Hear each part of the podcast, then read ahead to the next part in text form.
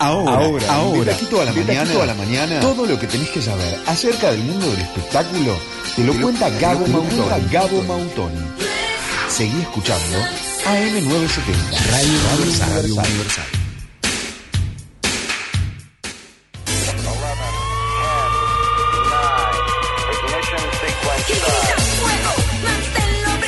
Ay, hay unas ganas de bailar acá. ¡Qué canción! Bomba estéreo. bailando. Con. Un poco. con bomba estéreo se, se prende, se enciende Fuego Sagrado el martes que viene. ¿Qué tema con fuerza? Absoluto. Gabo. Jueves. ¿Cómo están, chicas? Buen jueves. Hoy están las tres juntas, Dios mío. Y nos quedan minutos nada más. Si hubiéramos tenido más tiempo, el chusmeío que se podría Ay, haber por armado, favor. Ay, ¿traías mercadería de quién? ¿De Kavak? ¿De Horacio? Ay, n- no, No se puede hablar. Es innombrable. ¿De qué? ¿Qué?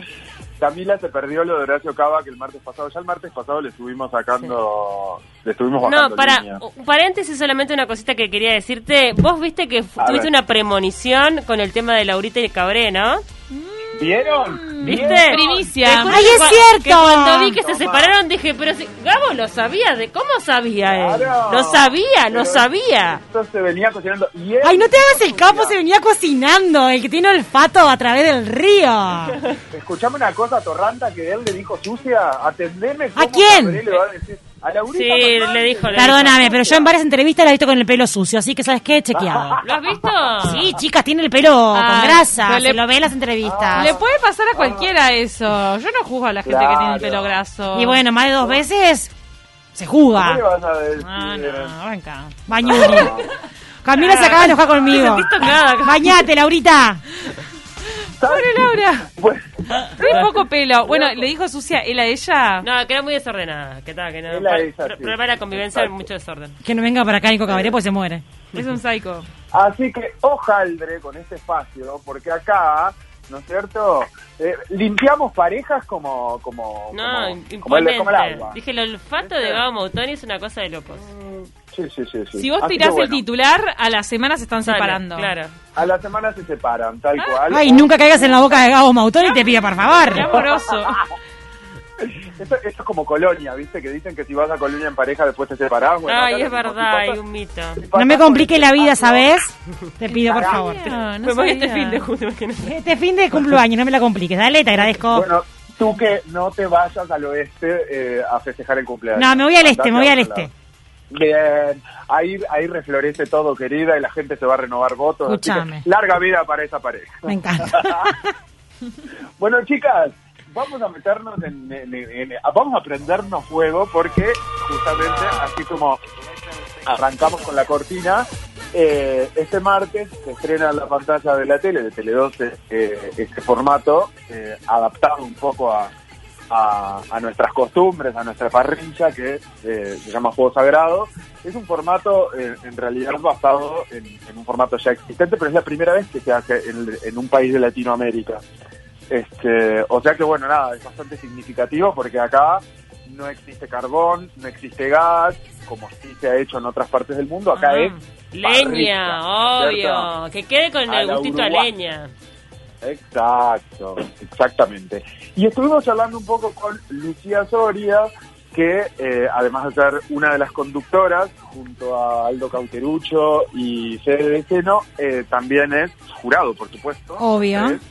Eh, y bueno, y nos contaba un poquitito, en, en- en primer lugar, qué tan difícil fue eh, seleccionar a los participantes, porque como en todo reality de este tipo, sabemos que ya ha pasado, por ejemplo, como bastantes eh, en Canal 10, que se presentan miles y miles de personas, eh, qué desafío elegir entre tanto, y entre tanto asador y asadora, ¿no es cierto? Pues estamos hablando de una cosa que no quede uruguayo que no lo haga. o Obvio. uruguaya. Así que, a ver qué nos decía acerca de qué tanto trabajo le- les, les dio el- pasar por este casting.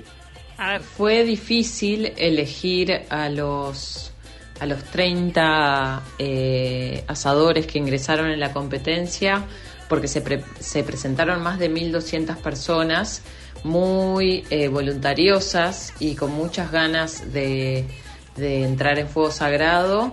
eh, y mostraron cosas muy interesantes a la parrilla. Así que yo creo que, que hay muchos buenos asadores en Uruguay. Eh, creo que también hay mucha posibilidad de, de aprender nuevas cosas en la parrilla. Creo que el punto clave para convertirse en el eh, mejor asador o el maestro asador es eh, la versatilidad a la hora de cocinar con fuegos, la creatividad que pongan en sus platos y también las ganas de, de aprender de lo que nosotros como jueces podamos aportar y también de sus compañeros. Creo que eso hace que, que, eh, el asador pueda crecer a través de la competencia. 30 Bueno. personas, son un montón, ¿eh? Un Hay que ver cómo filtran en el primer programa, tal vez vuelan a varios. ¿O quedan los 30? Exacto. No sé. Bueno, se van a ir eh, programa a programa, se van a, a- a ir depurando ante las distintas pruebas que suceden y, y bueno, eh, e- evidentemente va a haber un ganador o ganadora. Che, es letal, programa, pero- letal y, y, ¿cómo se llama? Factor de eliminación, que vos entregues algo como con una costra negra, ¿no? Eso está de menos. Que vos tengas que comer, como cuando la tostada te queda quemada. Es mi única experiencia. Imagínate. Imagínate. ¿Viste que te queda quemada con negro? No, igual me gusta que también, digo, para, pueden hacer Perdón. vegetales y todo también, no solamente carne. No, por eso, pero te queda con, ne- con negro, ¿está mal? No sé. No, estoy tirando la, cualquiera. La papa al plomo queda negra. Queda negra. afuera. Listo. ¿No? Ojo igual con lo negro en la parrilla, ¿no? Que la quema tuti me suena eso. Pero no queda negra la papa afuera. Pero no, la- tampoco negra, chiquilina. No, pero la- quedaba pero la cáscara. Queda- Que- acá me vos- dice Bruno que sí. Pero vos te comes... Pero te comes esa parte, no. Te la dejas afuera. A la parte negra... mm, no sé. Mm, No, no, la cáscara, la parte negra no, la vacías la papa y dejas la, esa costra negra afuera. Ah, entonces se puede presentar una cosa así, no, No, es, sé, no es no horrible. sé, no estamos es tirando horrible. acá teorías, yo qué sé. Teoría, Bueno, teoría. ojo que cuando también hay una, una, una, una, una carne, ¿no es cierto? Como un, un lomo, qué sé yo, también a la parrillita que quede como una costrita negra, no Mm. quemado, por supuesto, pero una cosita así crocante, es rico, hay que ver. Hay que ver, Ay, todo a, depende. a mí me gusta el boñato glaseado. Ay, qué rico. Mentira. Es rico, Hay una qué prueba de boniato glaseado, tendría que haber. Van a hacer postres en la parrilla también. Sí, ¿Postres? Postres. Ah, porque a veces la gente cree que el fuego es para hacer un asado o achuras, pero no. En realidad, fuego sagrado es algo súper abarcativo para todo: para la entrada, para la picada, para el almuerzo o para la cena y Qué para rico, el postre. qué rico. Me muero por verlo. Absolutamente. No va a pasar solamente por el asado, por las achuras, como decía tú, que también van a tener desafíos, por ejemplo, de cocinar pizzas a la parrilla, de cocinar en horno de barro, Ah, qué rico. sobre la tierra, eh, cocinar verduras, eh, eh, pescados, en fin, no va a pasar solamente por la carne vacuna. O sea que hay una, un abanico de, de desafíos ahí que van a estar como, como súper interesantes. Así que vamos a ver. A propósito de esto, un poco nos contaba Lucía también, eh, bueno, cómo se preparan para, el estreno que se viene ya. Es- Este martes, martes 11 de mayo, pegado a, Telemundo, arranca Fuego Sagrado y eso nos decía acerca de- del estreno. Para el estreno nos preparamos eh, con mucha expectativa, muy contentos, porque mm, hace mucho tiempo que venimos trabajando en, en el proyecto y, bueno, muy contentos de que finalmente la audiencia eh, pueda, pueda ver Fuego Sagrado. Yo creo que el espectador sí se va a sorprender. eh, Ojalá que descubramos mucho más la versatilidad que hay en, en las técnicas del fuego y en la parrilla. eh, y de esa manera todos los uruguayos podamos ampliar un poco más nuestro conocimiento en eso. Las técnicas de la parrilla, ¿no es cierto? Vamos a ver, porque no solamente es tirar una carne y esperar a que se haga, Uy. una papa al plomo, ¿viste? Te digo un dónde, glaseado, como le sin saber, yo soy una gran observadora y soy una eh, conocedora del- de la teoría. ¿Qué te pasa. Camila? ¿Qué va a decir? Estoy expectante a ver qué va a decir. A ver, ¿qué vas a decir? Soy una conocedora de la teoría, entonces, Sí. a pesar de que nunca hice nada en la parrilla, Sí. creo que alguna hamburguesa habré tirado, la hamburguesa se hizo y me la comí. Sí. Eh, la hamburguesa, obviamente, la comprada, ¿no? Nunca, nunca he hecho en mi casa eh, la carne. ¿Saben dónde está la clave para que eh, la carne que vos pongas en, en la parrilla le rompa la cabeza a Lucía Soria, a Federico de Seno y a Cauterucho en que vos la marines antes, Mm. la dejes Epa. mojándose en limón, en canela, en café. Adobo. Adobo. Todo, todo ahí estacionado. qué rico. Todo estacionado durante unas horas, pero no sé si te da el tiempo. Y después lo pones a la parrilla, revienta ese sabor y ahí la rompes con el jurado. Tiro este pique Tomá. gratis para vos. Para otro pique la presentación, porque uno tira el asaduli arriba en una tabla de madera, cortadito y manejate. No, me imagino que acá va a haber una presentación jugada. Y a mí me parece humildemente que Paula Echevarría debería de ir a mostrar cómo se corta el chorizo. Claro. Porque Paula es... Por favor, por favor, Sí, no. te lo pido. Gabo. El chorizo de Paula Echavarría. No, no, es, es mortal el chorizo de Paula. Firma personal. Eh, Gabo estaba el día del chorizo. Eh, claro, es una manera diferente para que vos tengas todas las texturas del chorizo. Vos tenés la parte más tierna, la crocante, en un solo bocado tenés todo. Además, vos... Este te, está- este te está en la promo de Fuego Sagrado. O sea, Paula te está en la cara a Fuego Sagrado con el tema del chorizo. Con su chorizo al palo. la producción la llame. Paula no solamente te da el chorizo, sino que te propone el desafío de que de, de que vos tengas que resolver cómo corno le pones el pan arriba, porque es difícil. ¿Dónde va el tomate? ¿Va en el centro? Va- Es, es difícil. La Claro. técnica de Paula realmente... Desafía. Ah, gente, es un Para- chorizo. Es un chorizo, comételo. Recordemos que lo cortó no en mariposa, como es lo clásico del chorizo de estadio, sino que lo cortó No, de otra no, no. Eh, la pancita por un lado y las dos puntitas por el otro. Una cosa rara. En montañita, podríamos decir. No sé, de- hay, hay que buscar un nombre. va- Lo despuntaste, lo despuntaste como si fueras un rabino. Le hiciste. Ay, ay, ay, ay, ay, Yo ay, si fuera- ay, ay. Si fuera participante de Fuego Sagrado le diría, pero si es un chorizo, ¿qué te importa? Pero, ¿Qué te importa? Comete el chorizo y dejate de joder. Probar chorizo y después decirme si está bien cortado. No, escúchame. Hay que- Seguimos. Lucia Soria, por favor. Gabo, salvanos de, este, de esto, por favor. ¿Qué más habló Soria de- del programa? Después de mostrar. Mira que si Soria ve esto, yo creo que se retira. Si ve el chorizo de Paula, se retira de la parte. Ojo, ojo que el chorizo, Paula solamente lo cortó, no lo hizo. Perdón, Paula, pero teníamos que Es decirlo. que no sé hacerlo. Todo Perdón. bien, pero... Yo soy una excelente asadora, lo quiero decir. Está. Sí, pero ¿Ah, no sabías toda esta teoría que yo tiré la perolata que tiré yo, no la sabía. No, no la sabía, no la sabía, pero yo soy buena asadora. Voy a escribir un libro. una Bueno. asadora, una, te- una, una- Teórica. una teoría, una teórica y la cortadora oficial. La despuntadora. Da, Perdón, dale, vamos a escuchar a Lucia. Creo ¿Qué que equipo? ninguno de los tres eh, va a cumplir ese papel. Me parece que hay momentos en los cuales eh, pasan diferentes situaciones y hay situaciones en las cuales estamos todos de acuerdo eh, con, con lo que va pasando y somos más exigentes y rigurosos.